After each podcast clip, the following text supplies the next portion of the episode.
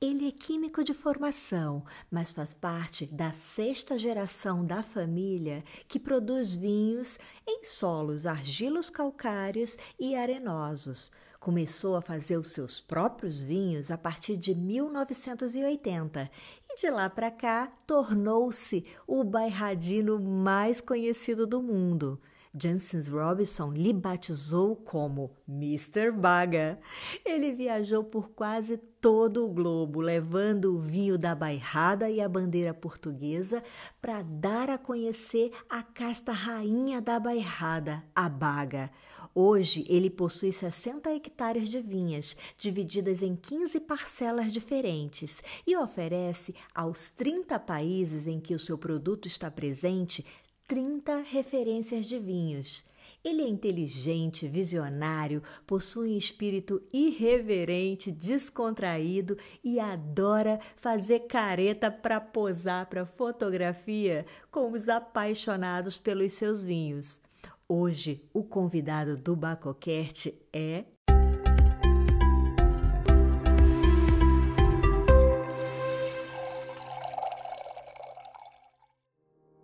Bem-vindos ao Bacocast, um podcast que é um verdadeiro brinde aos seus ouvidos. Eu sou Daiane Casal e por aqui irei compartilhar informações, curiosidades, experiências, conversas, tudo sempre relacionado à bebida de Baco.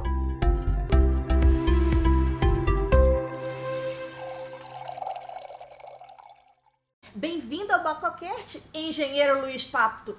Quanto tempo, hein, pra gente poder fazer essa gravação? É, eu sou difícil, né? é verdade. Eu, eu ando sempre viajando. É verdade. Agora menos. Vamos iniciar a nossa conversa, que eu espero que seja uma delícia. Uh, queria entender como é que surgiu a história do Mr. Baga. A história do Mr. Baga é muito simples. Uh, como poderá imaginar, Mr. Baga foi alguém de Inglaterra que se lembrou de, de me chamar esse nome. E porquê é que ele se lembrou de por acaso foi ela. Ela. A Jancy Robinson. A própria? A Jancy Robinson. Que luxo! É, porque, porquê? Porque ela uh, gostava de eu, de eu ser um defensor da baga. Porque ela era uma clássica, ela é uma clássica no sentido de gosta de vinhos do velho mundo, Sim. vinhos uh, bem característicos, com o Sim. caráter do local, da, da região.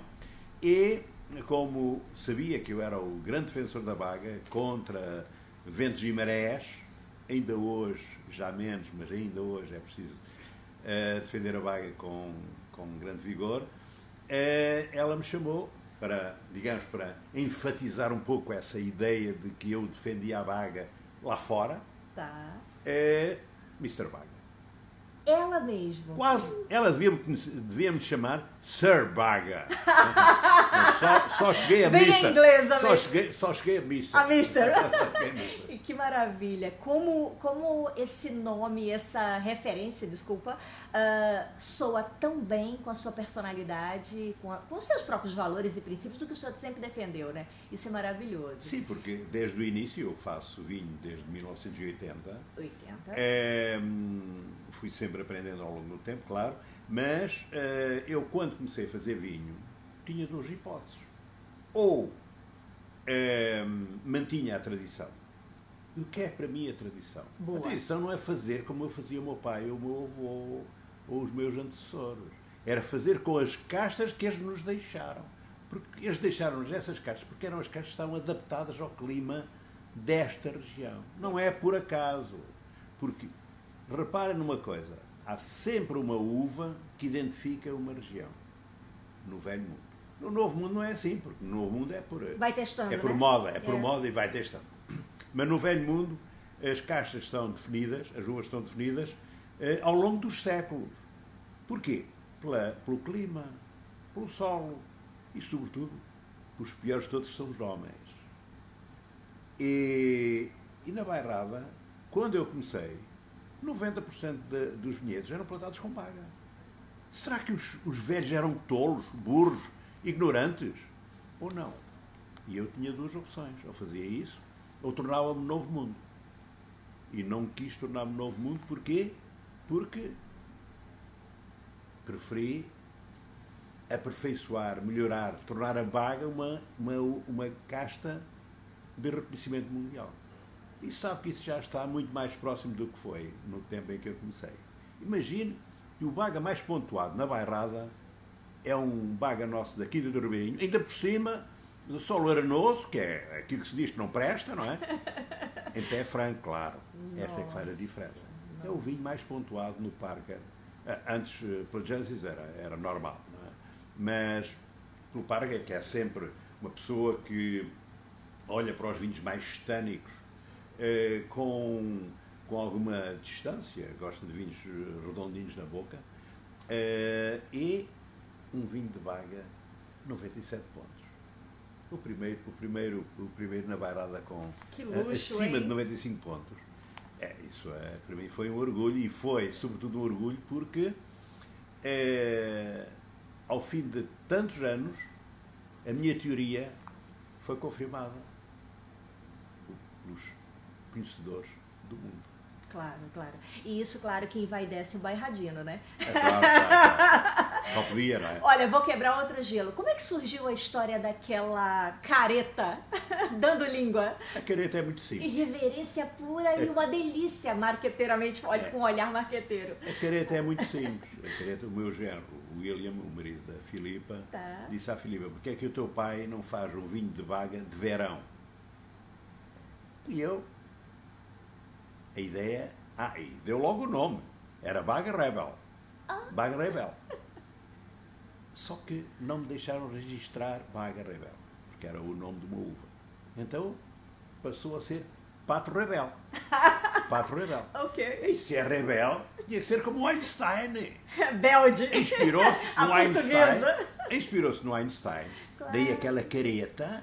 Eu tenho menos cabelo, é a vida, não é? Uh, e a língua é mais, muito mais comprida que a minha. Sabe quem é? Do Mick Jagger. é? Portanto, é, é, três rebeldes, três rebeldes Claro. com, com, com, com qualidade.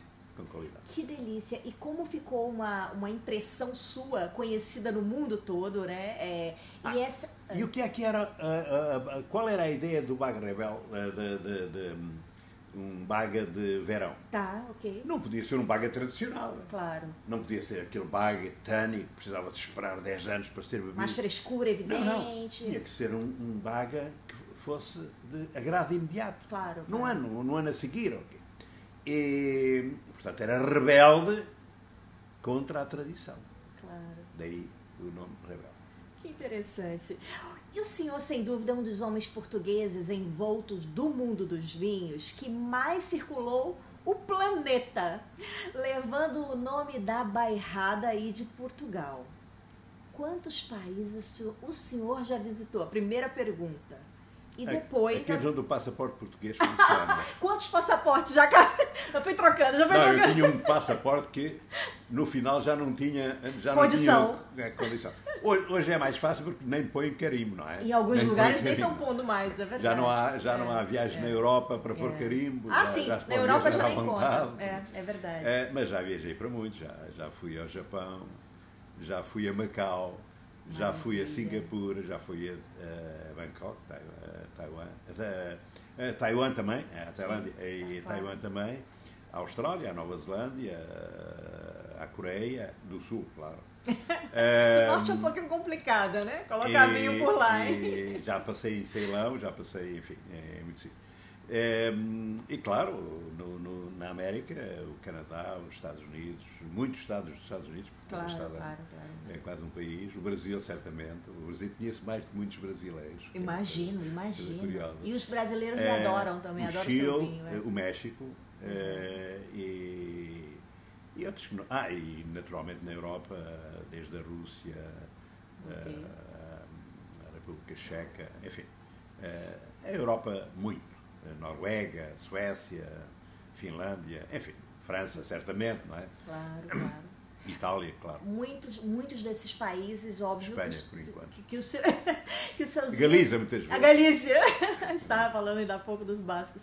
É, claro que dentro dessas visitas, muito para ir trabalhar mesmo, literalmente levar a baga, levar Não, eu a vou mesmo bairrada. trabalhar. vou Exato. mesmo tra- E sabe o que é que eu vou, sabe o que é que eu vou fazer também? Ah, ah, eu vou descobrir qual é o vinho que eu tenho, que eu tenho tantos vinhos, não tenho só baga, tenho baga em várias, várias, várias formulações, claro. mas tenho muitos vinhos e quero descobrir qual é o meu vinho que vai bem com a comida local. Que isso é muito importante. Exatamente, também sabe concordo. Descobri, sabe descobrir nas minhas viagens pela Ásia que o que é bom para a comida asiática são brancos e espumantes. Porra, pá! A Bairrada tem disso.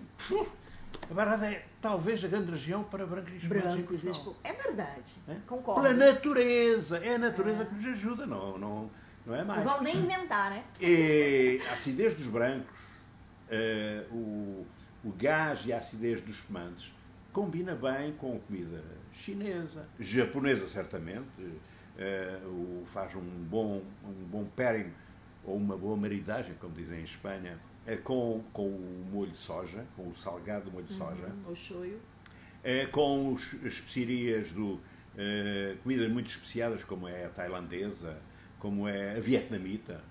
Os agridoces e, também, e, né? E o agridoce, uhum. e o agridoce do, do, do o agridoce da, da comida chinesa, da cozinha chinesa.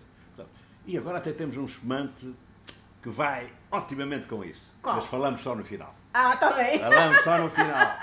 É, desses países, quantos países hoje os seus vinhos estão presentes no mercado? Ah, nós vendemos em 30 países. 30. Isso é muito interessante, porque uh, as pessoas muitas vezes que são que não, não conhecem o mercado econômico do vinho, falando do, claro. do mercado econômico mesmo, não tem ideia quão difícil é você penetrar um mercado.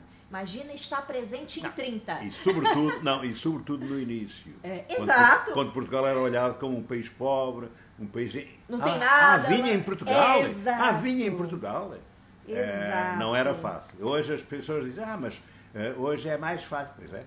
Mas quem passou há 40 anos a vender vinhos portugueses, eu, eu dou-lhe um exemplo. É. Eu ia, uh, em, a partir de 1990, comecei a ir a uma grande prova de vinhos, uma grande degustação de vinhos em Inglaterra. Tá. Chama International Wine Challenge. Ok. Uh, e as pessoas diziam, ah, você vende os vinhos muito caros. E eu, eu os vinhos muito caros, mas são muito mais baratos do que, do que os vinhos franceses que vocês bebem da mesma qualidade, mas muito mais baratos. Sabe o que é que eles me diziam? Ah, isso é verdade.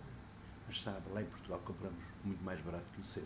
Os portugueses não sabem vender, é, é o que isso quer dizer. Nossa! É, Portanto, isto, veja a dificuldade que eu tinha para, para, para promover o vinho e dar uma imagem de qualidade. O vinho português tinha que ser barato barato, barato, barato. Isso nunca dá imagem de qualidade nenhuma parte. Bom. E o saber vender é o saber se vender, no caso, como região, né? Exatamente. E aí a gente entra numa polêmica aqui grande, que realmente a, a Bairrada, devido à sua dimensão em termos de produção, perante até o próprio país, que é pequena, né? A produção. Todo Portugal em geral, não é? Pois então é. Portugal, Portugal, no total, produz tanto como Bordeaux. Então, somos Nichitos mesmo, exato, exato. Nicho de mercado. Nicho de mercado. E se, não, e se realmente não souber se vender, literalmente, é. nem dá para fazer cócegas, não, como a gente temos fala. Que educar, né? Temos que educar é. a nossa diferença para podermos vender. Claro. Foi, foi isso que finalmente chegámos ao fim de, de 30 anos, ou mais claro, de 30 anos de, claro. de promoção da, da Vini Portugal. Finalmente começámos a promover as uvas portuguesas para fazer a diferença e que faz toda a diferença. Começa pelos nomes, né? Não, os, os nomes Isso é um, uma coisa boa e uma coisa ruim não, dos nomes. Essa coisa não é tanto assim. Não. Porque eu me lembro quando, quando a Vini Portugal fez um congresso da Toriga Nacional, eh, o, o, pessoal do Douro dizia, ah, Toriga Nacional é muito difícil pronunciar. E, e sabe o que é que eles diziam? É. Certamente que sim. Em, em, em língua estrangeira é muito difícil dizer Toriga Nacional mas é muito mais fácil dizer. Você sabe que eu pensei nela agora, na austríaca.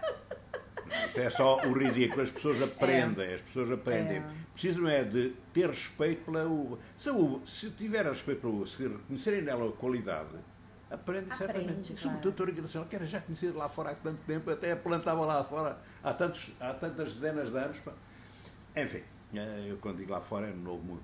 É, é uma diversidade muito grande para quilômetros quadrados, falando de quilômetros quadrados, né, em dimensão demográfica de castas, Portugal. Sim, sim, mas isso é a riqueza de Portugal. Exato, exato. Conhecida por um país de lote. Eu, eu, me, eu me lembro é. que muitas vezes havia alguns promotores de vinho português, isto é, que iam vender vinho português lá fora, dizem, ah, nós temos sempre um grande problema, que é não temos, uh, não temos restaurantes portugueses, como tem os franceses, tem os italianos e agora tem os espanhóis, para promover os vinhos portugueses. É. Uh, eu disse, pois é, mas é que nós temos uma coisa que os outros não têm. É, é que temos uma diversidade de, de vinhos tão grande que há sempre um vinho nosso que vai bem com a comida deles. Então temos todos os restaurantes do, da, da, do, do, país deles. Portanto, temos muito mais restaurantes riqueza, do que né? só ser francês, espanhol. Claro. É.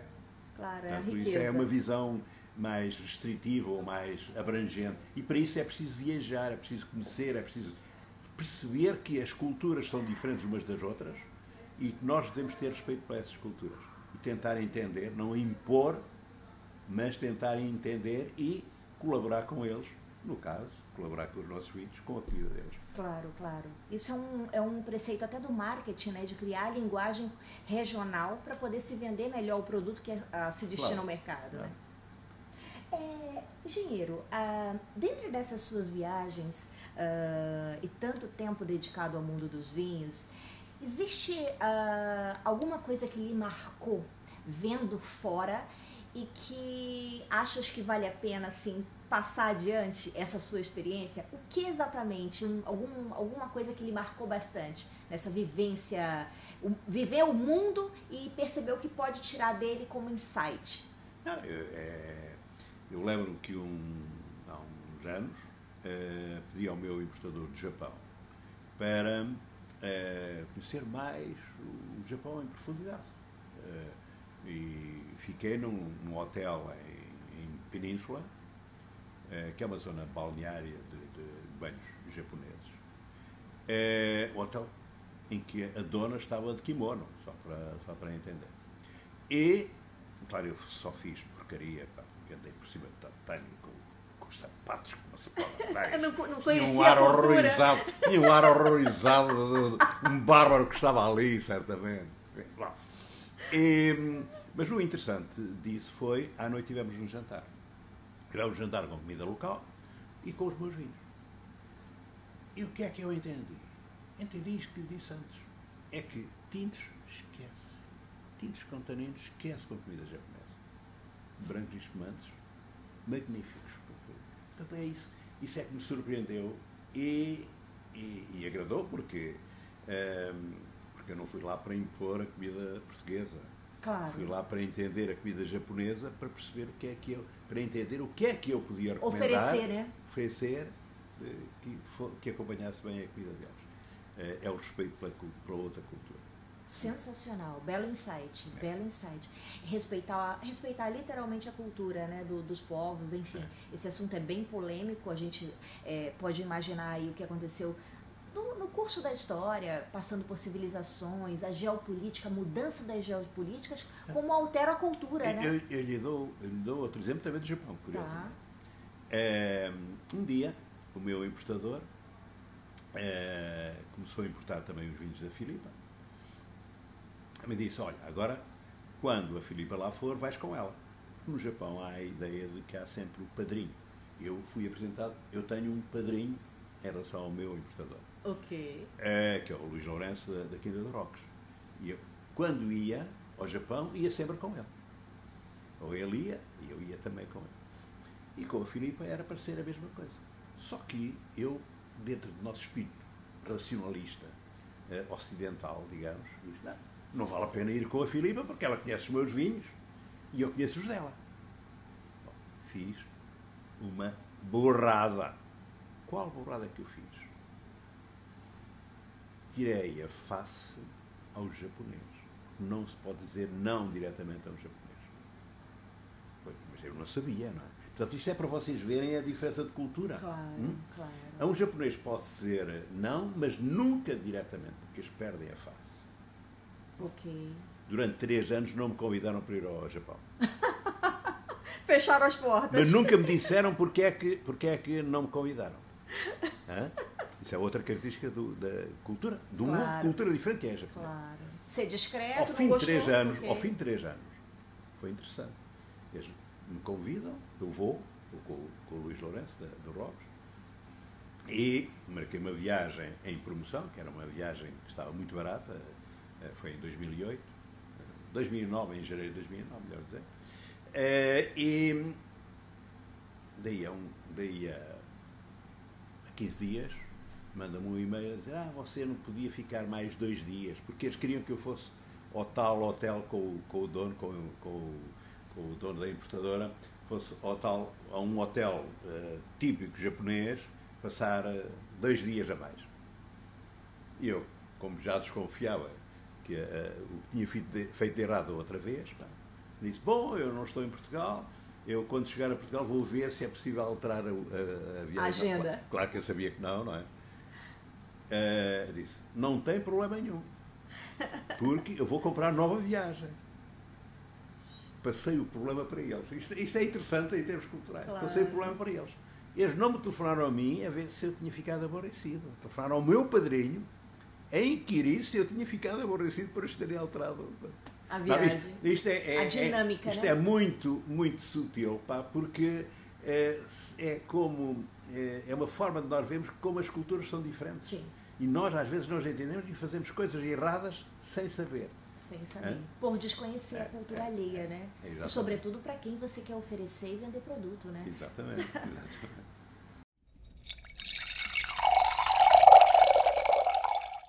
Desde o século XVIII, sua família está envolta aí na produção dos vinhos aqui na Quinta da Ribeirinha. Agora eu queria saber o que que é a bairrada para Luiz Pato. É muito simples. A bairrada tem um clima atlântico. Tem uma coisa fantástica que é, é no verão, entre é, junho e final de setembro. Uh, podemos ter dias de calor extremo, mas as noites são fresquinhas. Uhum. São fresquinhas. Porquê? Porque o mar é frio. É só, só para vos dar uma ideia. Uhum. Uh, Bordeaux tem noites mais quentes que a Bairrada. Porquê? Porque o mar em Bordeaux, que é a corrente quente que vem do Golfo do México, yeah, exato. Uh, o mar é mais quente 7 graus é, é uma diferença considerada. Portanto, as é. noites em Bordeaux são mais quentes do que aqui. Como nós temos um grande diferencial de temperatura, dizem os professores franceses que é melhor para o vinho.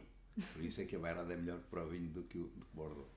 Olha, olha! Fica sabendo, fica sabendo. Essa é a bairrada. É, são os franceses que dizem, não sou eu. Os professores, os professores. É, bom, depois a bairrada tem outra coisa. Tem dois tipos de solo e tem várias castas únicas. É, tem o solo arenoso e o solo argiocalcário. Embora, mesmo no solo arenoso, há argiocalcário por baixo. Portanto, há uma camada de argiocalcário que aflorece é, é o argiocalcário dos barros ou há uma areia depositada posteriormente sobre o argiocalcário. Eu, eu dou-vos um exemplo aqui, é a areia. O meu pai fez um poço há 70 anos 70 anos. E a água é calcária. A água é calcária. Okay. E aqui é areia. Okay. A água é, é calcária. Portanto, hum, e qual é a vantagem de ter solos arenosos e solos geocalcários? Temos que escolher as uvas para um ou para o outro. Para cada parcela, é. né? Por exemplo, eu no geocalcário não tenho Maria Gomes. No geocalcário não tenho Cercialinho. Por experiência. Isto é a experiência que eu fui fazendo ao, né? ao longo dos anos. É, o bical Esse é, é savoir-faire. O bical é, embora tenha caráter bem diferente, uhum. é, na areia e no barro, mesmo na mesma região, é, é uma uva que é, é abrangente, dá bem nos dois, nos dois tipos de solos, com caráter diferente, mas dá bem nos dois tipos de solos. Uhum. É, depois, o cercial é melhor no argiocalcário. A baga é melhor no argiocalcário. E você diz, ah, mas a baga é melhor no argiocalcário porquê? Porque a baga é, no argiocalcário não tem tanto problema de chuva no, no, no, na colheita. Porque a, a, chuva na colheita é o grande mal de qualquer país vitícola. Claro. E na Baga não deixa de ser exceção, ainda por cima é uma uva tardia, uh, pior. E no Argel Calcário, porquê? Isso é que faz a grande diferença, por exemplo, entre a vaga do Dão e a vaga da Bairrada. Uhum, uhum. É que no Dão é areia, se vem chuva, como a, a pareira está em stress hídrico, de imediato absorve a água, aumenta o tamanho do bago, rebenta a pele, a casca, botritis, podridão. Na, na, no, no, Calcário não é assim. Chove, desde que não seja uma chuva de inundação. né? Uhum. Uh, e a água só chega à raiz daí a oito dias. Portanto, não cria, não cria tanto problema. Por isso é que se dizia na Bairrada a, grande, a, a melhor zona para, para vaga é o Calcário. Não sabia era porquê, não é? Uhum. Um, isso é muito na vaga, a vaga é muito importante. Mas, por exemplo, se for a Toriga Nacional, a Toriga Nacional é melhor na areia do que no, do que no barro. Sobretudo areia argilosa, okay. ferrosa. É, é para vocês verem como, de facto, as uvas foram selecionadas, não foi por acaso. Uhum. Foi porque havia uma razão para ser selecionada. Toriga. Mesmo é sendo conhecimento empírico ainda, né? sem conhecer tanto a química do solo, os detalhes físico-químicos. Sim, claro, claro, Enfim. mas o que é importante é, é experimentar para ver. A o... vivência, né? É, depois, a bairrada tem, uh, portanto, tem sempre uma boa acidez, que às vezes é, é complicada para, na baga, porque uma baga é uma, a baga é uma uva que tem sempre uma acidez bastante elevada, por isso é que é boa para espumante, excelente para espumante. E, e com, com as nossas condições de, de noites frias, guarda essa acidez. Por isso é que a baga era sempre mais difícil. Uhum. Uh, e depois a Baga teve um. Teve um porque a Baga, a Baga tem, é parentada do Nebbiolo, é, tem muita ligação. Lembra muito. Muita né? ligação a Nebbiolo. Em vários aspectos. Nos taninos né? e na acidez. É, exato. Porque não foi refinada como foi o Pinot Noir. Porque o Pinot Noir também é o Nebbiolo. Mas foi refinado por quem? Por gente que sabia. Isso é muito importante. Gente que sabia que eram os monges. Uhum. Tinham tempo, eram as pessoas com mais formação na época. Isto foi há 1100 anos já. 1100 Nossa. anos. E transformaram uma uva que só amadurecia em 110 dias uhum. numa uva que amadurecia, tinha que, tinha que amadurecer em 90 dias. Era a janela de maturação do Pinot Noir, da Borgonha. E então o Nebbiolo passou a chamar-se Pinot Noir. é? Por isso é que quando o Pinot Noir sai da Borgonha, costuma ser um desastre. Porque eh, em climas mais quentes fica sabor madura, é boa porque tem muito grau, muito açúcar, mas falta-lhe o equilíbrio porque o vinho não é só açúcar, é açúcar e acidez. E de uma forma natural, não de uma forma artificial. Sem dúvida, sem dúvida. E, e pronto, e a baga é, é, um, pouco, um pouco isso. E a barrada é baga. Porque é curioso, mesmo no espumante, o melhor, o melhor espumante é sempre feito com baga. O melhor espumante da barrada é sempre feito com baga. Sem dúvida, olha, esse é o, def... esse é o Mr. Baga mesmo. em todo momento. Agora me diga uma coisa, a, a bairrada, você falou dos espumantes, a gente comentou aqui por alto ainda os brancos, mas a bairrada é conhecida pelos vinhos tintos longevos também, né? Uh, por que, que acreditas que uh, o vinho da bairrada envelhece tão bem? É muito simples. Um vinho tinto, para envelhecer, vinho tinto ou branco. O tinto precisa de mais um. um, um, um é, precisa de taninos. Tanino. O branco não. Os dois. Uh, um vinho para envelhecer precisa de duas coisas, no caso ser branco, acidez e corpo. No caso ser tinto, precisa de acidez, corpo e taninos. Taninos presentes. Claro. Não são taninos doces, como o Douro ou o Alentejo. São taninos E aí é uma diferença curtos, já marcada, né? que precisam de mais tempo para, para se condensar e se tornar insolúveis, caírem no fundo da garrafa Claro. os sedimentos. Por isso é que se canta o vinho. É, A bairrada o, tem muito menos sedimento, tem um alentejano, tem um, um do Douro. Porquê? Porque o Douro e o Alentejo começam logo com taninos muito compridos, doces, que depois morrem mais rápido porque os taninos polimerizam, precipitam e, e o vinho fica sem graça.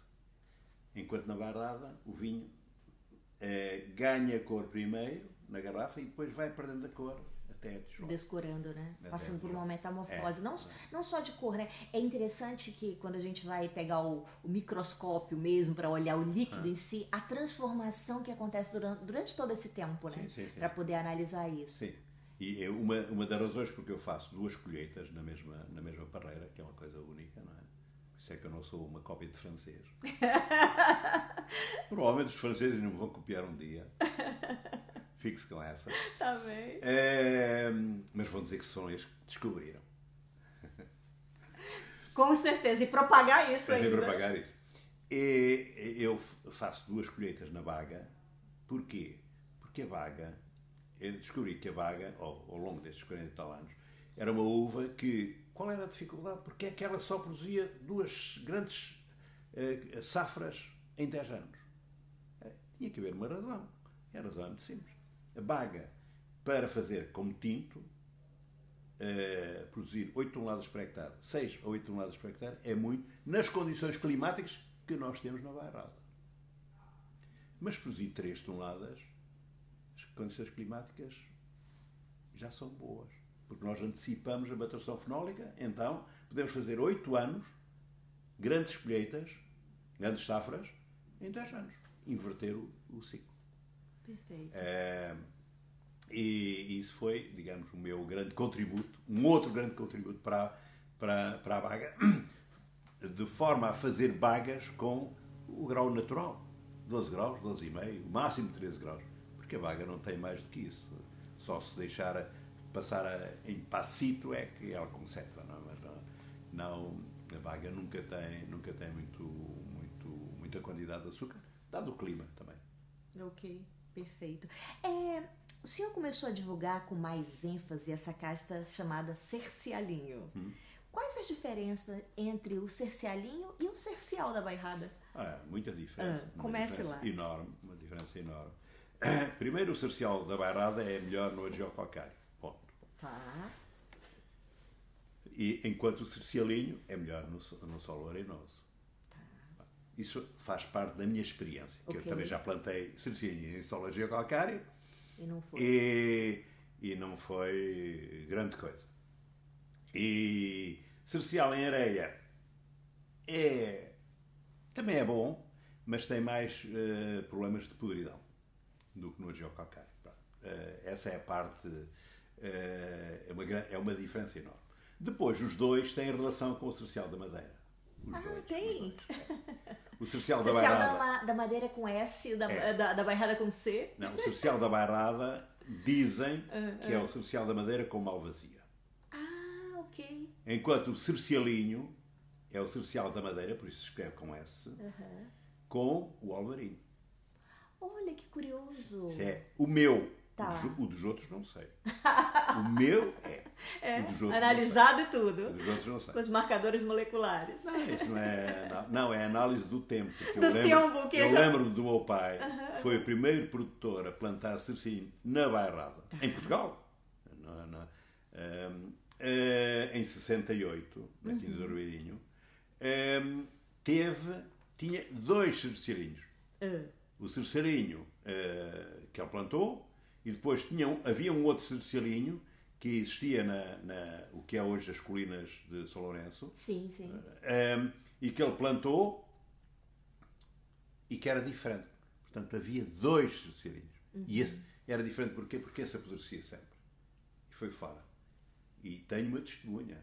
O feitor da Quinta do Ribeirinho ainda é vivo e pode testemunhar isso.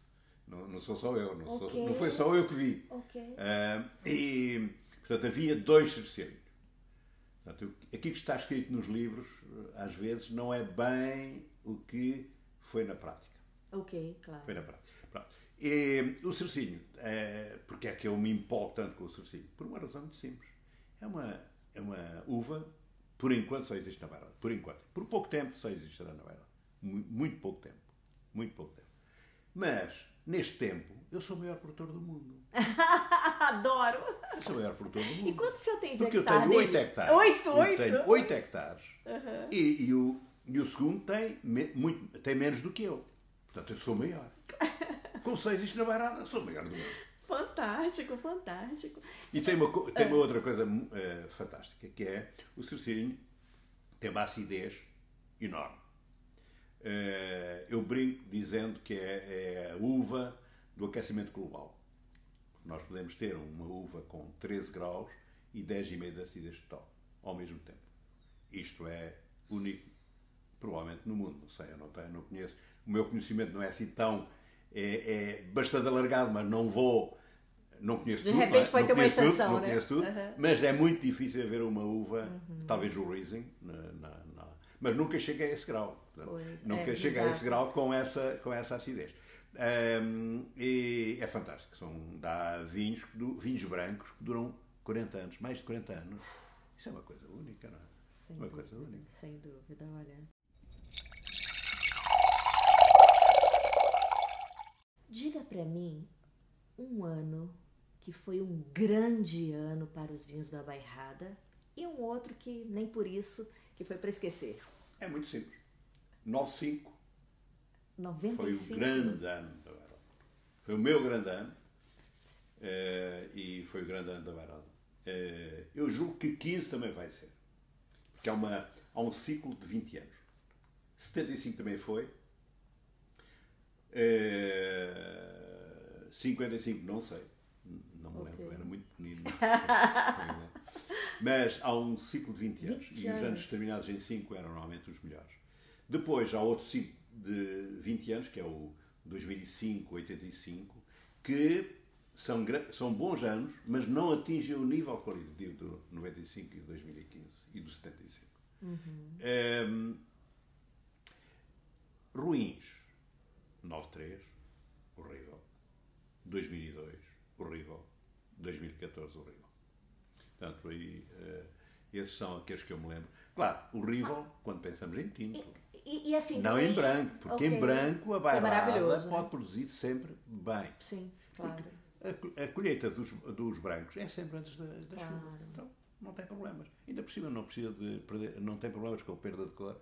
Não, estou brincando. É, é, mas o fato é, esse detalhe é muito interessante, né? Muito interessante. E muitas vezes, quando a gente classifica como região, que aquela região não foi bom para aquele. O ano não foi bom para aquela região, mas claro que pode ter alguma parcela Ah, de sempre, ah, exceção, sempre. né? Alguém que se, conseguiu se safar por eu, algum eu julgo que motivo. no, no- em 2014 o Vinha, o Vinha Barrosa é um, é um, É um, né? Eu é também um grande conheço um outro vinho. Não, é que um grande vinho porque é uma vinha centenária, é uma vinha que Claro. produz muito pouco e mesmo num ano muito difícil. Muito consegue. adaptada, né? Muito a, adaptada. a esses intempéries né, É. da natureza. Não, eu dou- dou-lhe outro exemplo. O 2002 foi um ano em que eu só fiz um vinho tinto, que é o Pé Franco, 2002. Foi o único vinho tinto que eu fiz, o resto foi só branco. Eh, portanto, foi um ano que choveu, choveu desde, desde setembro eh, até dezembro. Não é? Até dezembro. Nossa. Não é fácil. Porque sabe que é um ditado, não sei se isto é biodinâmico ou não. É? Não sei. É um ditado, é coisas de, de velhos, pá, de antigos. Dizia que lua nova trujada, 30 dias é molhada, mas se for de setembro, chega a dezembro. Foi o que aconteceu este ano. Não sei se, se, se as pessoas olharam para ou ouviram isso. Pois, né? É aquela história dos ensinamentos empíricos, né? É, conhecimento Que é empírico. in- Não sei se isso é biodinâmico. Tem a ver, né? Pode tem a ver, ser. não é? Tem a ver Pode com os rastros. ser, Tem a ver com os ser. rastros, senão não chovia, não é? Me diga uma coisa, como é que o engenheiro Luiz Pato vê a bairrada para daqui 10, 20 anos? Bairrada vai ser a região de referência em termos de vinhos de altíssima qualidade, brancos e espumantes. Tintos, baga com rendimentos baixos. Também. Mas não naquela visão de, antiga de que vinho é tinto. Não. Vinho não é só tinto. Vinho é, é branco, espumante e tinto também. E a Bairrada é uma região de excelente para brancos e espumantes todos os anos. Todos os anos são anos. Está a ver? A Bairrada pode fazer espumantes hum, datados todo o ano. Todo ano. É um luxo, né? Champanhe não pode. É, exato, tem que fazer Champanhe lá a pode. mistura das safras. Ah, nós podemos dizer, ah, Para mas champanhe é champanhe. Não. Nós somos Bairrada. Claro. E Bairrada podemos fazer todos os anos. Aquilo que eles não conseguem fazer. Portanto, nós, Exato. em algumas coisas, nós não somos nem os piores nem os melhores. Nós somos diferentes. E tintos, é preciso ter uma. É preciso ser um vinho muito valorizado. É um vinho único, um vinho é, de boutique, porque a produção, o rendimento tem que ser muito baixo. Muito baixo. Tem que ser numa, entre 2 toneladas e 3 toneladas por hectare. Não mais que isso. Ou de uma forma natural, vinha velha, ou de uma forma artificial, fazendo duas colheitas na mesma parreira. Adorei esse ponto desse, desse toque do, do. E é volta na nossa frase anterior, ao, ao, no início, de saber se vender, né?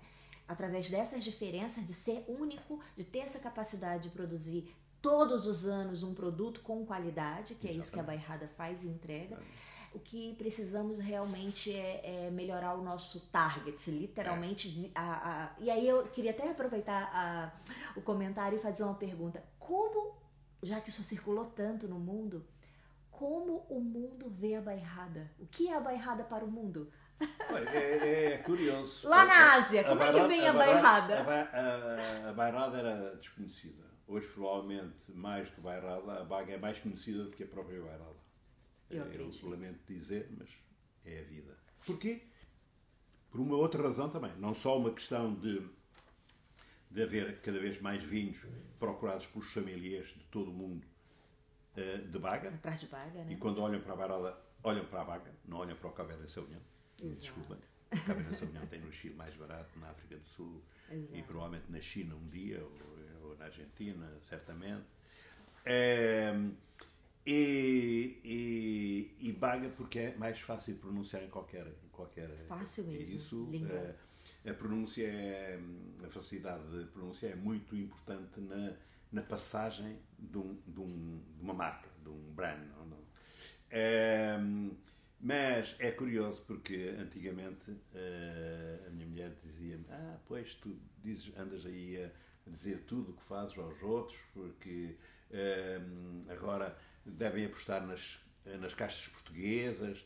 Isso, isso não é bom. Engano. Porque, uh, como as caixas portuguesas começaram a ser promovidas pela Vini Portugal e as pessoas começaram a descobrir as caixas portuguesas, uh, o que é que sucede? Muitos dos nossos novos clientes chegaram cá porque, porque queriam ter vaga no seu portfólio. O que é que eles fizeram? foram os livros da Jancy Robinson, do Oz Clark. E quem é que lá estava com vaga? Luís Pato.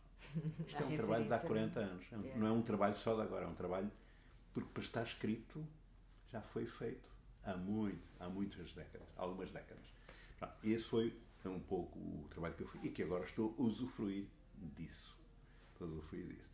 É, porque a vaga de facto tem marcado bastante nos Estados Unidos é uma coisa, hoje é, é, é o nosso primeiro mercado de exportação e baga é referência, bagas velhos, porque ainda por cima eu tenho bagas velhos, porque eles podem envelhecer bem, não é? Uhum. E isso é uma oportunidade incrível, porque imagino que é um americano que não sabe, baga, o que é isso?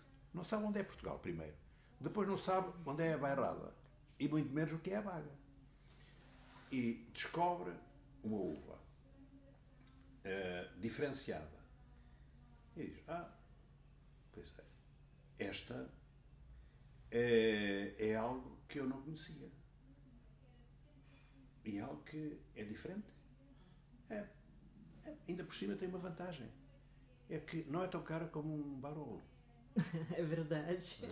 É? Mais acessível, né? Mais acessível. Portanto, ele está, uh, deslumbra-se com, com a novidade. E o novo mundo nessa parte é muito interessante, porque é, o Novo Mundo precisa de uvas diferenciadas, isto é, primeiro foram as uvas francesas, Cabernet, Merlot, Pinot mais difícil, porque Pinot não, não vai... Não vai mais melindroso, mais melindroso.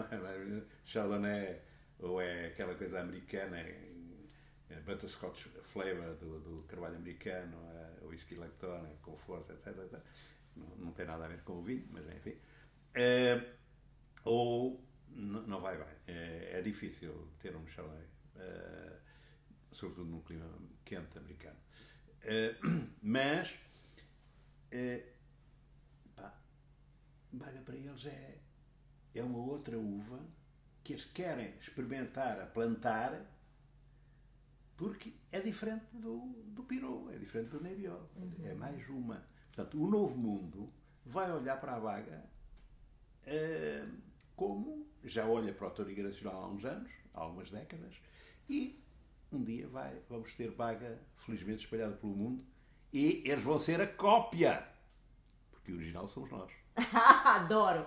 É, engenheiro, nós estivemos participando agora no dia 25 de novembro do grande capítulo dos Xenófilos da Bairrada e um colega nosso, confrade também, que é o Mário Sérgio, que eu adoro, também admiro o trabalho dele, é, fez um discurso. Também é um baga friend. É, é claro.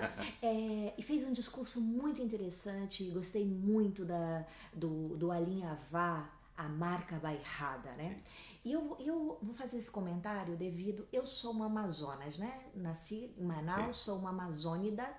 E na Amazônia já tinham vinhos da Bairrada há mais de 40 e poucos anos atrás, ah, andando sim, sim. por lá. Mas tem um detalhe: tinha marca de vinho XPTO andando por lá. Mas as pessoas, de modo geral, nem sabiam que aquilo era da Bairrada. E, modestamente falando, eu comecei a executar uma atividade é, um pouco mais voltada a, a instruir as pessoas o que, que era vinho e etc. Apesar de que Manaus é uma metrópole que recebe gente do mundo todo, mas falando do Manauara, do Amazônia da Legítima, não é cultural nosso vinho, né? Então vem de uma cultura externa. Sim. E você orientar, ensinar. E eu comecei a perceber que os meus contatos com os clientes, com os, a, a, os inícios dos clientes, não sabiam nem o que era bairrada. E, e aí no vem... Brasil, imagina. Mas, mas entenda o meu comentário. Imagina um americano. Imagina um há americano. Há 40 e poucos anos já tinha vinho da Bairrada sendo vendido lá. Sim, e sim. vende e vende, vendido em quantidade. Sim, sim, sim. Então, aí, como é que você é, pega um produto que tu não sabe nem de onde é? E aí, tipo assim, uh, e quando alguém for do lado, o vizinho, o outro for vender o Bairrada, ah, é Bairrada, não sabia nem o que, que era Bairrada. Mas você já toma Bairrada. Olha aqui. Então, essas coisas é muito interessante. E aí, voltando ao discurso do, do Mário Sérgio, eu gostei muito que uh, ele pensando no ideal dele, né? Que quando a, a marca bairrada for maior do que os nomes individuais de cada produtor, isso sim vai ser uma grande coisa para todos. E, eu, eu vejo, claro, que cada um tem o seu trabalho, tem sua história, tem, tem seu sacrifício, tem o seu investimento que isso vale e é, é, o senhor é um exemplo disso, ele mesmo é um exemplo disso. Mas a gente carregar também o selo bairrada como um todo e, e, e espalhar ao mundo o que essa região tem de tão fantástica, tem tudo tem tudo para ser realmente uma das grandes regiões vitivinícolas do mundo em termos de know-how, qualidade, é, gente boa aqui que sabe fazer o savoir-faire tão bom quanto os franceses, como a gente sempre cita, né? É, e qual a sua visão disso? Não, é, eu, eu julgo que em termos de, de, de promoção geral, deve-se promover bairrada como um todo. Mas isso não invalida que a bairrada só, só começa a ser, comece, só seja reconhecida pelos nomes que, eh, que uh, carregam a sua uh, uniqueness, a sua especificidade, claro. a sua diferença. A sua okay, diferença. Okay. E, porque a bairrada é boa para valorizar o produto de uma forma genérica, mas essa, região, essa, né? essa, região, essa região só, só se torna mais valiosa se houver agentes económicos que produzam produtos mais que há, desde que haja locomotivas, como é em toda a parte. Porque em Bordeaux é também o genérico? Não é o genérico. É o Chateau A, B ou C que, que, que leva o nome de Bordeaux. Bordeaux é, é portanto, há uma. É, não falo só nos individuais, mas a região só progride se houver locomotivas para ela progredir. E essas locomotivas são distintas da região. E ajudam a, a ganhar volume, espaço, dimensão, ajudam a arrastar todos os outros uh, como bairrado. Isso sim. É verdade, vendo por esse Mas veja lá como é que é difícil, por vezes, a bairrada tem um grande problema, que é como é que você vai promover a bairrada? Ah, nós somos os melhores de Cabernet Sauvignon. Nós somos melhores do Merlot. Nós somos é bairrada, é diferente. Né? Não, mas a bairrada não, não, não é. Não, devia haver um. Devia haver uma. Ouça, eu, eu vou-lhe dizer, há tempos estive numa, numa palestra em que estão lá uns professores franceses de Bordeaux e um de Dijon, portanto, da, entre a Borgonha e o Champagne. E, e houve um português que pôs um- uma pequena pergunta venenosa ao, aos professores franceses de Bordeaux, que foi, ah, vocês agora já lá têm as castas portuguesas em Bordeaux, já têm o Ah, Alvarinho e, o, e, o, e a Touriga Nacional. Sabe o que é que o francês lhe respondeu? Ah, sim, isso é para os nossos vinhos de entrada de gama. Está a entender? Está entendendo ou não? Hã? É. É só para ver como é que é. É, é exato. É. Portanto, nós, nós se formos. ah, O que é bom é o Cabernet, o nosso Cabernet é o melhor do mundo. Pois. É. Exato. Mas não é Bordeaux. Engenheiro, Não é, não é, não é ser Bordeaux, não é Chateau top de Bordeaux. É. Chateau XPTO, né? Ah, pois. Quem é o bairradino pro engenheiro? Ca- Quem é um bairradino? Quem é o povo que vive entre o mar e a montanha? Quem é esse bairradino? Quem é, um, esse povo? É um celta, é um celta que, como bom celta, sempre se acotovelou no local e sempre soube dizer mal do vizinho. para se tornar mais, mais importante. Para se tornar mais importante. Vaidoso. Vai, vai, vai. Um dia eu escutei de um, de um- outro bairradino. O bairradino é vaidoso. É mesmo. Por que a referência é Referência celta. É. Tudo o norte de Portugal é celta. Pois, eu tive. Eu fiz o caminho de Santiago de Compostela, o francês, e passei pelo Sebreiro, é aquela aldeia, sim, né? sim, Que é, preserva toda a cultura celta. Ok, todo o norte de Portugal celta, É, claro. Galiza, Claro. Galiza, Galiza, o Minho, tudo. Pois, pois, tudo- pois. Até aqui E- abaixo. e aí já abrange a nós, bairrada. do- nós pertencíamos ao reino do Leão. É verdade, é verdade. Tem Antes de ser. Castela, antes de ser Leão e Castela, não é? Tem sentido, tem sentido.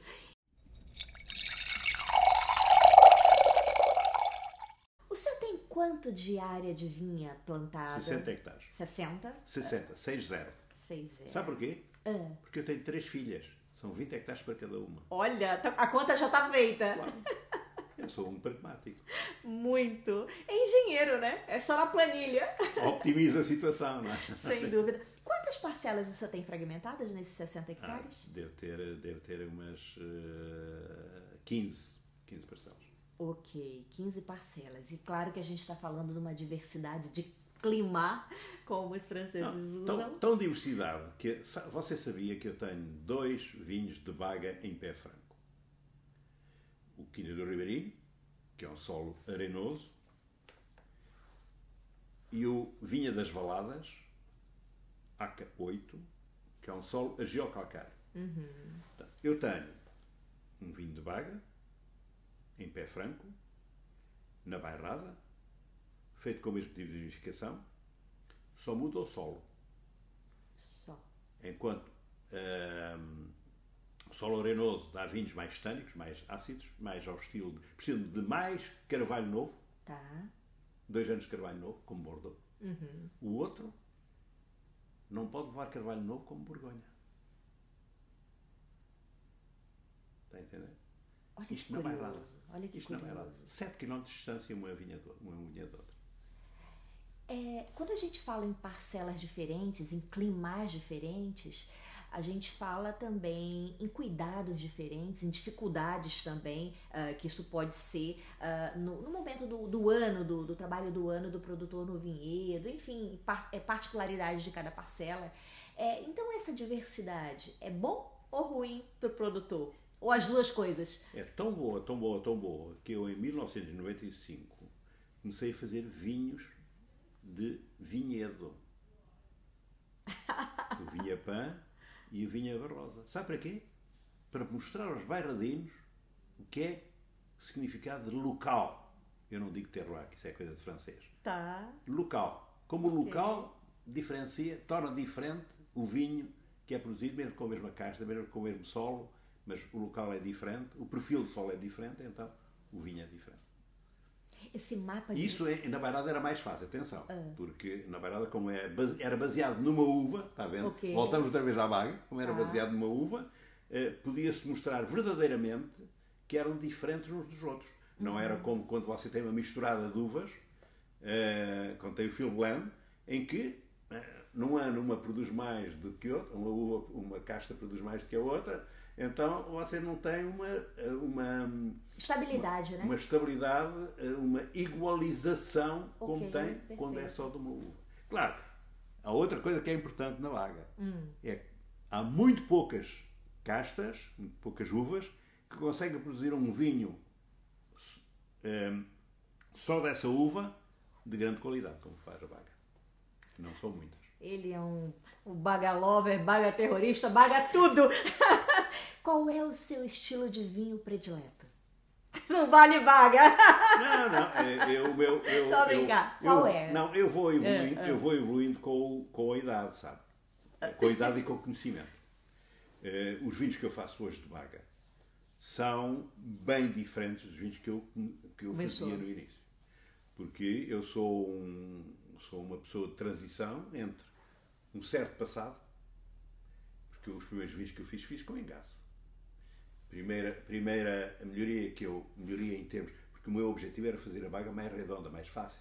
Então a primeira, primeira tentativa que, que eu ensaiei foi em 85, desengaçar, portanto tirar o, o, o para ele ficar mais, mais suave, para ficar mais redondo. E hoje é usando. Depois foi, foi fazer monda, fazer a poda verde. Depois foi fazer duas safras, na mesma. Duas colheitas, duas colheitas da mesma safra, desculpa, duas colheitas da mesma safra, em tempos diferentes, para fazer dois vídeos completamente diferentes, Uhum. complementares. Eh, e agora é uma questão de controle de, de- de temperatura na, na fermentação para fazer os vinhos ainda mais redondos. Portanto, agora estou, estou a passar de, de um estilo de garrafa ah, bordalesa para um estilo de garrafa borgonhesa. Perfeito, perfeito. E qual é o seu estilo predileto de consumo? O que está na sua mesa sempre? Um vinho que o senhor gosta? Cada vez mais branco, curiosamente. E por vezes cada vez mais branco velho. Fantástico. É, estou na bairrada, não é? Sim, sim, Estou na bairrada, posso fazer isso, não é? É verdade. Fica aí a dica, né? A todos. Com uma, um pairing assim que lhe marcou um, com o seu vinho. Um vinho seu e com um chefe, um amigo. pairing, um pairing, é. Não, uma coisa muito simples. Ah, qual? Uma coisa muito simples. Um dia estava eu na, na Bélgica. Tá. Eh, sabe que a Bélgica, para mim, em termos de restauração, é melhor que a França, ao contrário do que as Ah, pessoas. sério? É. Usam menos truques, como os franceses usam muitos molhos para disfarçar a comida. Eh, na, na Bélgica, na Bélgica abusam, abusam menos. Abusam menos Ok, coisa. tá bem. E um dia eh, tive uma surpresa enorme. Eu e o meu amigo Luís, Luís Lourenço, por acaso também estava numa- no mesmo, mesmo almoço, eh, fomos ao restaurante, um Master Michelin, e aliás estávamos lá a fazer um, um pairing, não é? Eh, fizeram um pairing lá, o sommelier fez um pairing. E qual foi, qual foi o pairing que ele fez? Pôs os nossos vinhos brancos, com, com 4, 5 anos, harmonizado com queijo. Nós que pensávamos que a harmonização com queijo é só com vinho do Porto. E quando vemos um branco, estranhámos, depois entranhámos. Literalmente, né? Literalmente, literalmente. Estamos chegando ao final do ano. A época da consoada, da ceia de Natal, como os brasileiros chamam. O que, que vai estar presente na sua mesa em termos gastronômicos e qual o vinho que o senhor recomenda? A gastronómica é muito simples, é o que é tradicional. Vai ser eh, à noite, na, noite, na véspera, vai ser bacalhau, claro. Cozido? Com, com couves, exatamente. bacalhau com todos, como se diz em se diz, cá. Eh, ou bacalhau à portuguesa, como dizem ali na Galiza, não é? Eh, e, e- e aí vamos beber um, um branco. Um branco. eh, um branco com alguma idade. Como sempre. É um branco, um branco Vinhas Velhas 1990. Ui, Sim, nós não vamos beber uma coisa qualquer, não é? claro, claro. Afinal é, É, consoada. E no dia, no dia de Natal eh, vai ser mais de família, vai ser uma família mais largada, e aí vamos ter, curiosamente, alguns vinhos que não são nossos, porque nós também aproveitamos esses dias para provar Vinhos diferentes. Outros vinhos. Claro. Não da concorrência, porque nós não temos concorrência, mas outros vinhos diferentes, outros, outras ideias. E provavelmente um ou outro nosso, mas isso vai ser um, um tinto velho, provavelmente. Quem sabe, um 97 Barrosa. Olha, olha que luxo! É, é, engenheiro, ah, quando a gente fala assim no almoço familiar, sobretudo na, na data do Natal. Ah, e vai ser cabrito, isto é para cabrito o cabrito, cabrito, cabrito assado no forno. É? E chanfana entra também nessa, nesse dia do Natal? É, não, como é cabrito, não vamos Não vai na chanfana, chanfana ah, ok. Uma coisa ou outra. Se não fosse cabrito, cabrito é mais refinado, não é? Ah, mais okay. refinado. Uh, chanfana é mais para o dia a dia, o ah. é para dias especiais, não é? Olha, não é nada para o dia a dia, chanfana, é pesado. É. Não, não, e e sem grandes molhos, não é? Sim, não, sem claro. aqueles molhos franceses. Claro, claro, claro. E, uh, e também eu... um peixinho, também um peixinho para nós podermos beber um espumante assim, para, claro. para limpar os dentes, como, como, se diz aqui na bairrada. É, no, nessa época do, do da, quando fala de ceia de Natal, quando fala de consoada, ou a, a consoada é um pouco mais tranquilo aqui. A, o forte que eu percebo aqui em Portugal é muito é o almoço do dia do Natal, né? É que é mais presente. Então é, é aquela mesa muito mais é, farta. Nós podemos comer à vontade. Exato, né? exato. E aí entra uma questão, engenheiro. Uh, muitas vezes a gente pensa num pairing, pensando no prato principal, que vai ser lá da, do almoço do Natal, e pensa num vinho estilo. Só que a gente tem todo um, um serviço ali, daquela mesa gigante, cheia de entradas dos mais variados tipos. Qual que é o seu conselho para as pessoas terem e escolherem quais os estilos de vinho que tem que estar tá dentro de um almoço de Natal ou de uma consoada ou de uma ceia de Natal, que é muito mais forte no Brasil a ceia? Uhum. Sempre um espumante. Um espumante. Para começar. Sempre um espumante para começar, para intervalar e, e para terminar. terminar. e no meio ter uns vinhos brancos de, de... que harmonizem bem com, com a comida que vão acompanhar. Uhum. Ah, e um tinto especial. Olha, fica aí a dica. É... E no final, um, um vinho de sobremesa. Claro. É o mimo do anfitrião. Eu, né? eu tenho um vinho de sobremesa. Ah, conte. É, ah, abafado? É o abafado, o abafado Não, agora chama, se chama o Pan de João. Ah, ok. Que é um vinho de sobremesa de Baga. Tá. Branco. De 17 ainda, porque eu só nasceu em 17, portanto não dá. Já vou falar É um dos vinhos do, dos meus netos. Uhum. E, e, que tem uma, que é Baga, uh, tem uma acidez vibrante uh, e que vai envelhecer por 40 anos ou mais. Uh, e, e, agora está ganhando, começa a ganhar agora a sua delicadeza, aquilo que eu imaginava, aquela marmelada. Uhum, uhum. Que, Essas notas que evoluem, né? É. É, tem. E, mas madeira também seria uma boa, um bom acompanhamento. Sempre um vinho doce, mas ácido ao mesmo tempo. Para a eu prefiro é, ao, ao Porto. Mas claro. isso sou eu que sou, claro. sou assim, tenho, tenho uma boca ácida. É uma questão pessoal também. E, e é interessante que é, esse seu detalhe de lembrar aí do vinho da sobremesa, eu costumo dizer que esse é o mimo do anfitrião aos seus convidados. Exatamente. É vir no final, com aquele grande finale, né? Exatamente. Com aquele vinho que ninguém está esperando mais nada. É. E, e, muitas vezes esse próprio vinho ser a própria sobremesa também, né? Dependendo claro, do vinho, claro, né? Claro, claro. É muito interessante. O senhor tocou na, no ponto antes da pergunta que eu ia fazer agora, que era sobre os vinhos que o senhor faz para cada neto. Então, começou isso? Qual é, é o seu objetivo com, o primeiro neto, não é? Com o primeiro neto, claro, óbvio. Mas a ideia, é, a, a ideia, pergunta, a reformulando a pergunta. A ideia é deixar um marco tá. é, que os identifica com o avô e com a vida do campo e com ser produtor de vinho, não é? é porque hum, todos eles são netos de produtores de vinho, bisnetos, trisnetos, tetranetos, etc., produtores de vinho. Uhum.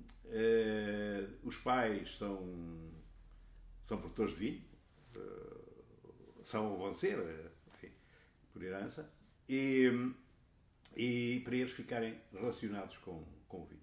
Então, ter um vinho único, não escrito nos livros, é, que o avô faz para os netos, espero que eles não se esqueçam do avô.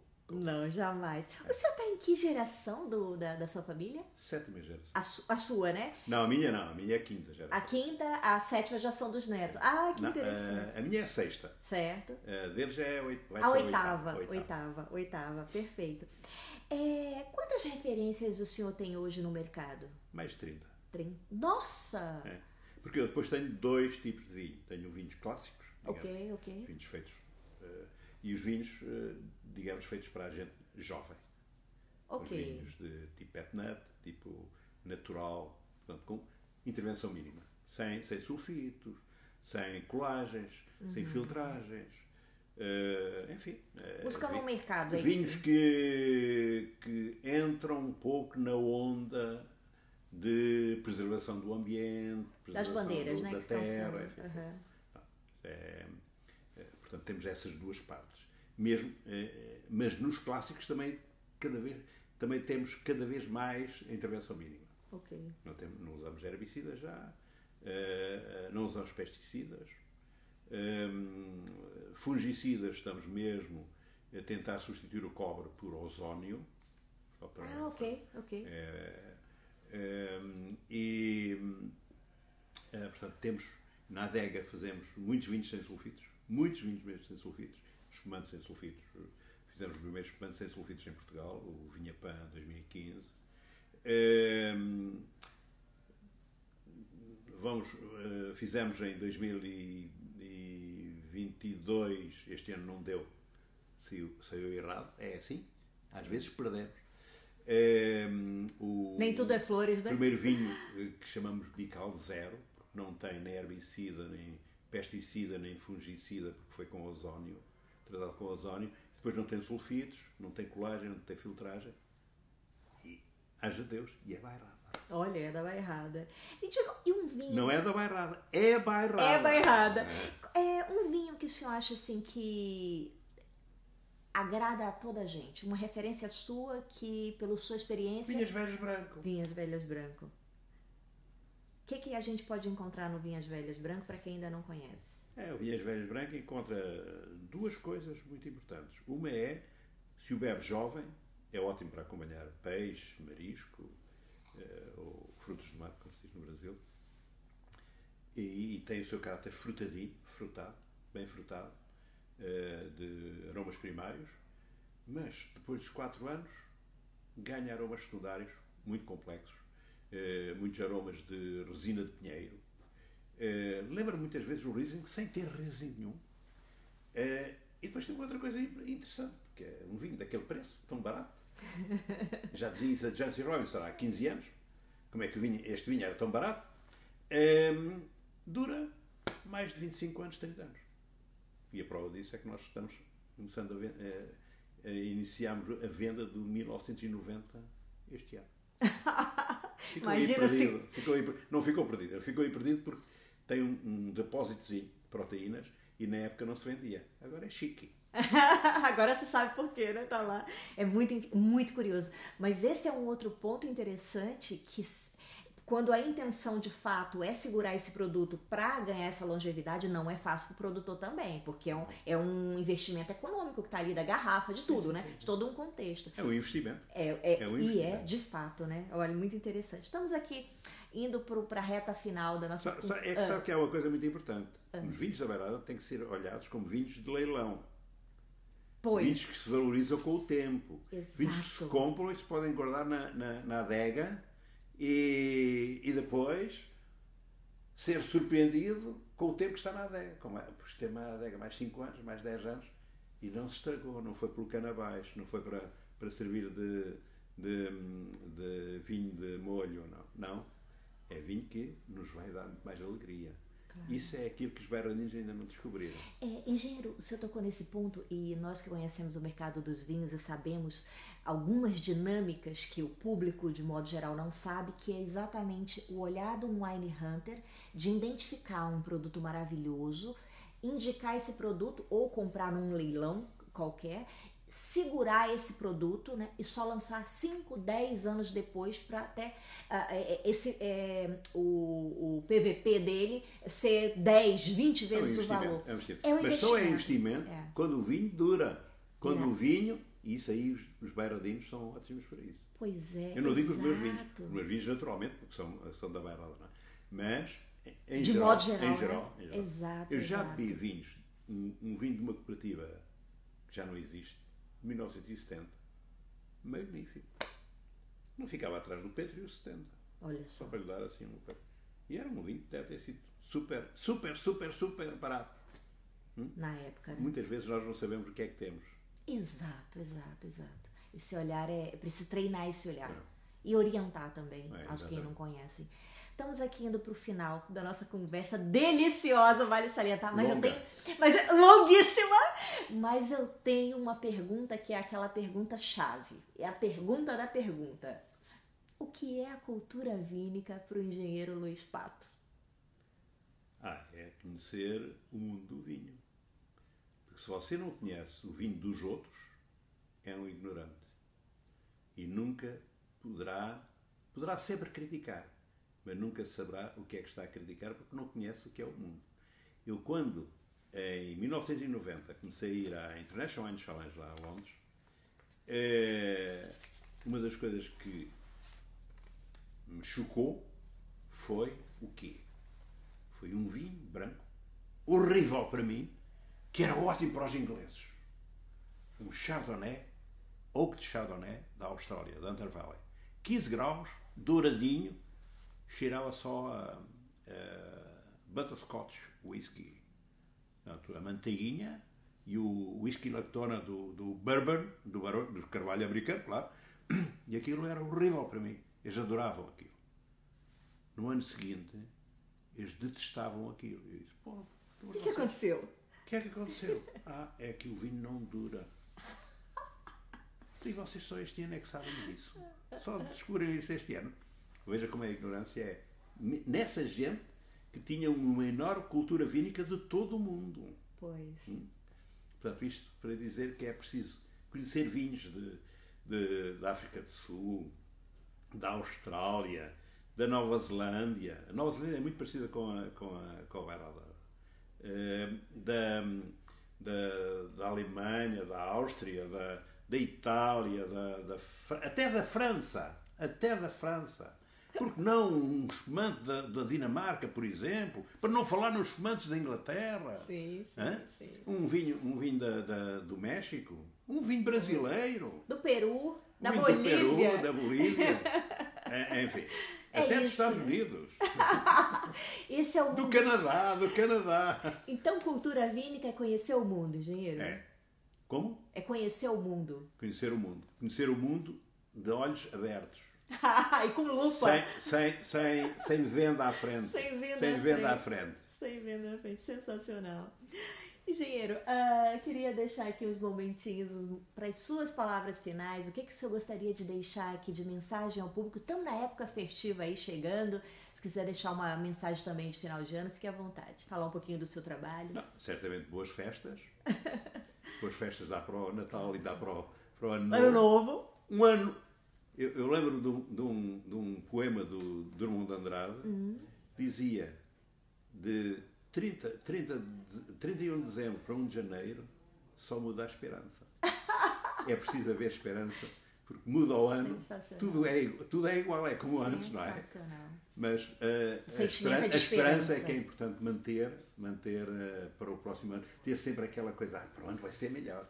Sempre a parte positiva Uh, e depois, claro, celebrar com, com um espumante, com um branco, com um tinto, com um vinho de sobremesa, de qualquer parte do mundo. De qualquer parte do mundo. Eu até gosto de tocar, imagina. Olha, mas eu. Olha, Quem é que não gosta de tocar, o, não é? Quando o engenheiro é bom, foi não? muito simpático. Eu recomendo bairrada. Não, não. Para não dizerem que eu estou defendendo só a minha dama, não é? Mas olha, eu estou aqui para defender junto. Adoro.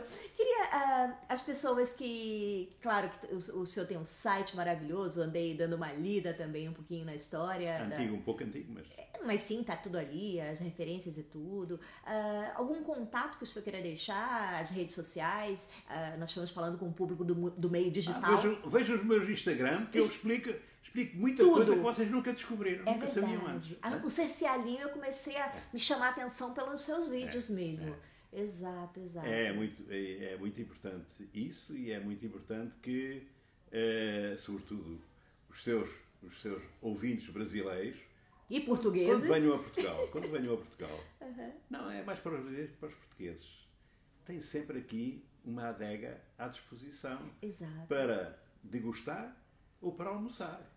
Ah, claro, okay. aqui almoçam Almoça o quê? Leitão, claro! claro! Não podia ser diferente, né? Leitão abaerrada. Exatamente, exatamente. Sensacional. O arroba do. do... E às vezes também para uma outra coisa muito importante. Ah, ah. É encontrar vinhos que não estão no Brasil.